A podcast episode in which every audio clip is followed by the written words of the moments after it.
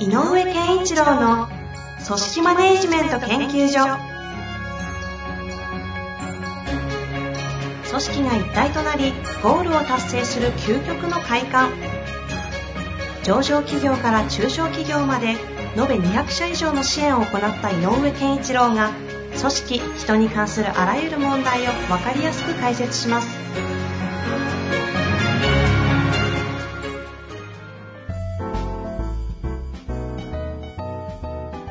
こんにちは、遠藤和樹です。井上健一郎の組織マネジメント研究所。井上先生、よろしくお願いいたします。よろしくお願いします。なんか、さああれですね。お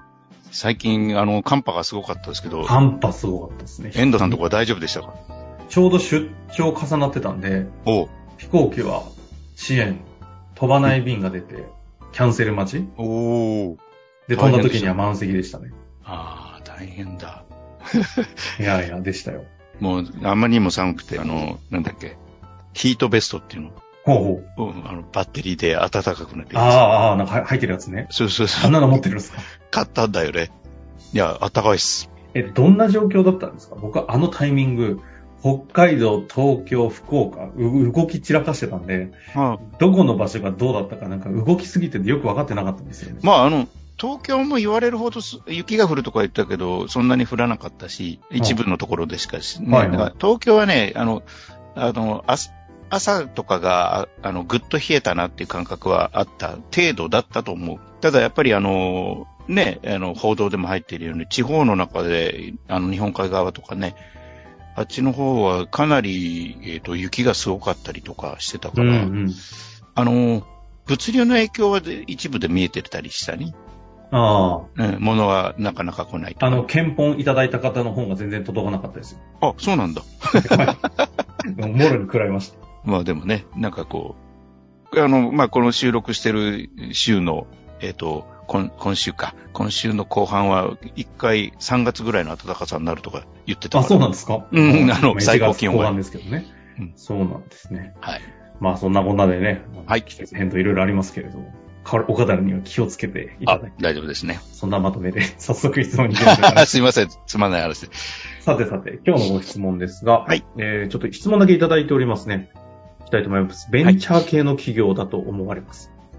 えー、井上先生、こんにちは。いつもいろいろな角度から見る組織についてのお話が大変勉強になり、楽しみに聞かせていただいております。ありがとうございます。現在私は中小企業で働いています。失礼しました。中小企業ですね。うんえー少ないメンバーで立ち上げた会社だったので、各自の仕事の分量は多いのですが、役割分担やコミュニケーションの齟齬で困ることはあまりありませんでした。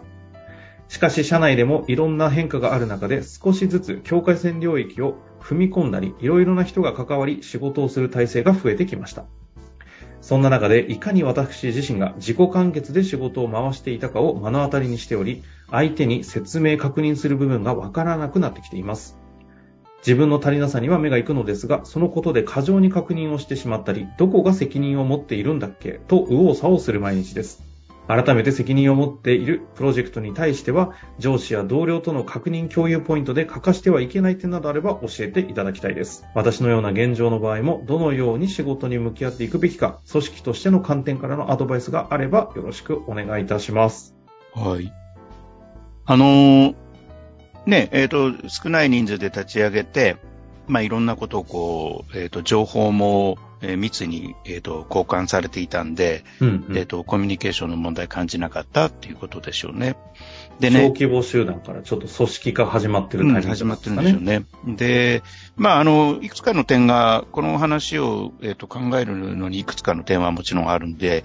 すが、まあ、あの、責任が誰かっていうね、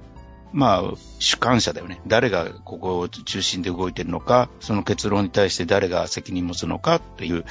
えーことは、えっ、と、は組織が発展すれば大事なことにはなるとはい。思うんです。で、うんうん、その側面で、じゃあ責任は誰があるんだろうかなっていうふうに、えーこう迷っちゃうことがあるっていうのもわからなくもないんだけど、まあそれよりは、まあこの方が後半で言ってる、まあ自分が責任あるときに他の方たちとの、えーえーと、なんていうのかな、報告だとか確認だとかっていうことについてどういうポイントを押さえたらいいだろうかっていうふうに、えーおっしゃってるので、その点について、えっ、と、ちょっとお話しした方がいいのかなと思っていて、でね、あのー私が行っている会社さんで、えっ、と、まあ、あのーなんていうのかな、えっ、と、まあ、ある中堅の方たちのね、えっ、と、教育をしたいというのがテーマの中で、やっぱりこう、いろいろ話し合ってたら、まあ、そこの、えっ、と、社長さんがね、おっしゃったんだけど、やっぱり、えっ、と、要は、あのなんていうのかな、スタッフとかメンバーとかね、まあ、そういう人たちの、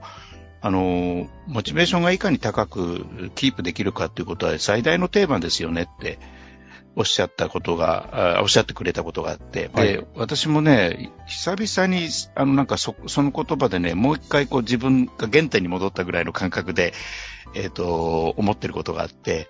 何かっていうと、やっぱりこの方が質問されているように、何をどう、誰に報告したらいいのかとかあるんだけど、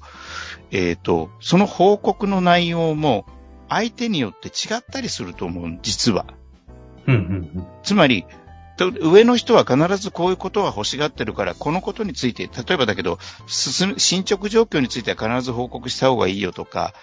こういうことについては相談した方がいいよなんていうのは、いある種一般論としてあると思うんだけど、その上の人のキャラクターとか、その上の人が何を目指してるかとかによって、えっ、と、どれが一番大事かって違ってくるでしょ。ああ、はい。うん、つまり、さっきのね、あの話もあるんだけど、とにかくコミュニケーションのテーマって実はモチベーションだと思うのよ。つまり、えっ、と、えっ、と、モチベーションって言うとなんかやる気とかテンションみたいに捉えられるといけなくて、そうじゃなくて、組織体としてのエネルギーをいかに高めるかっていう話なので、ー、なるほど。つまり、そういうことは自分が関わっている人たちが、が、この、この案件において、どうモチベーションが高まるかっていうエネルギーが高まるかっていうことに着目すると、もしかしたらうちの、課長かどうかわかんないけど、うちの課長、社長はいつもこういうことを気にしてるから、ここは言っといてあげた方がいいかも、なんていう別の側面での自分なりの着眼点が生まれる気がする。ああ、はいはいはい。うんこの業務をどう進めるかという着眼点だけではなくて、この仕事に関して、うちの社長は一番ここについては、えっ、と、注目してるし、注あの一生懸命だから、ここはちゃんと密に報告してあげた方がいいだろうなっていう感覚になるうんうん。ので、やっぱりこの方もあの成長過程にいる方でしょうから、やっぱり自分が中心となって動いたときに、周囲のエネルギーがいかに高まるかということに、ちょっと、えっ、と、焦点を合わせて考えてもらえるといいかなと思って。なるほど。うん周囲の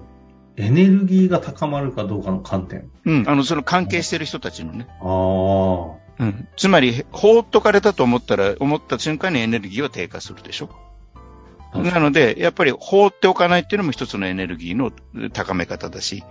とか、えっと、しばらくその方関係ないんだけど、ポツンポツンって、ああれこうなってるからねって言ってあげるだけでも、エネルギー低下を防げたりする。はあ。その角度から来ましたか。うん。だから、人のエネルギーをいかに低下させないか、げむしろ高めるかっていう観点で、責任者なんで、責任を持っている仕事であれば、その周りにいる、それに関係する人たちのエネルギーっていうのを意識すると、あの人はいつもこういうことを言ってるからっていう着眼点が生まれるっていうことなんだよね。そうすると、そこに対しての自分の行動が生まれる。いや、ここの観点が大事すぎて、じゃあどうやったらエネルギーを高められるのかって話よりも、今ここのエネルギーを高めるためにはどうすればいいのかという着眼点を掘っていった方がいいような気もしたんですが。それそれは、うん。で、それは、あの、一一般的なモチベーション理論なんかもあるけれど、うんうん。で、も、責任者であるということは、やっぱり一、あの、一つあるのは、やっぱり、えっ、と、あ、頼りがいがあるなって思われる存在になっておいた方がいいよねっていうのは一つでしょ。うんうん。それと、あ、この人と仕事をしてると気持ちいいなっていうのも一つ。うんうんうん。みたいな、そういういくつかのテーマがある中で、じゃあ、頼りがいがある存在でいるためにはどうしたらいいんだろうって考えると、そこに、なんかこう、えっ、と、あ、ここの部分はちゃんと押さえとかないとダメだなとか、これ質問されても絶対わかるようにしとかなきゃいけないなとか、ということがこう、ぷっと浮かぶはずなのよね。なるほど。あの、まさにこの全体の組織のエネルギーが高まるかどうかという観点で言ったときに、この自己完結で仕事を回していることが目の当たりになってしまったってはありますけど、質問で。自己完結でできる仕事ができる人のことを一般的には仕事できる人とも言ったりするじゃないですか。うん、うん、うん。周りに変に頼らずに。はい、はい。ここ自体がそのものがなんか悪いのかっていうとちょっと難しいところかなと思ったんですけど、あの、悪くない全然。ただその中であんまり自己完結すると確かに境界線が出てくるような仕事組織化が起き、進んでた時に、ここは自分でやることによって、境界線で事故が起きちゃうってよく仕事上あると思うんですけど、うんこのあたりは、それはだから、やっぱりさっき言ったことで、その、えっ、と、自己完結してる人っていうのは、あの、関係する人って言っても、その自分の仕事に関して何かこう、えっ、と、お互いがなんかこう、なんていうのかな、協力するような場面っていうのはそんなになくて済んでる。はいはいはい。でも、ちょっとした協力関係が必要になってきてるっていうのが境界線が生まれてくる。うん。ということになると、協力してくれてるその人がいかに自分と仕事することによって気持ちよくなれるかということだよね。っていうことで言えば、あの、変な話、えっ、と、電話されるの嫌いな人がいたりするでしょ？メールのがいいですっていう人もいる。でも逆に言えば大事なことは電話してくれっていう人もいる。と同じように、その人ってどういう人なのかがに着眼するじゃない。関心を寄せるっていうことですかね。そうすると、あ、そうだそうだ、いそろそろ言っといてあげなきゃって、あの仕事ができる人であれば、お、お、おのずと気づくのよ。確かに。うん。ああ。うん。だから大きなテーマ設定として、関係者が気持ちよく仕事をし、エネルギーを高まるために、自分が何をしたらいいのかっていうことは、大きなテーマとして設定しといてねっていううーん。具体のことはたくさんあると思うよ。あの、それこそ相手によって違うし。例えば僕と仕事をしている人が、あ井上さんのエネルギーも高めてあげようなんて思ってくれるとしたら、私がやっぱりこう、嬉しいようなことをやってくれるっていうことになるのでね。そうか。うんある意味だから境界線を、が生まれてるということは、相手との関わりによって、関わり方次第では、相手のエネルギーを高めるってことができるはずだし、それをやるべきだよね、というところに焦点を当ててみたらどうなのかという問いかけですかね。うんなるほど。その発想はないですね。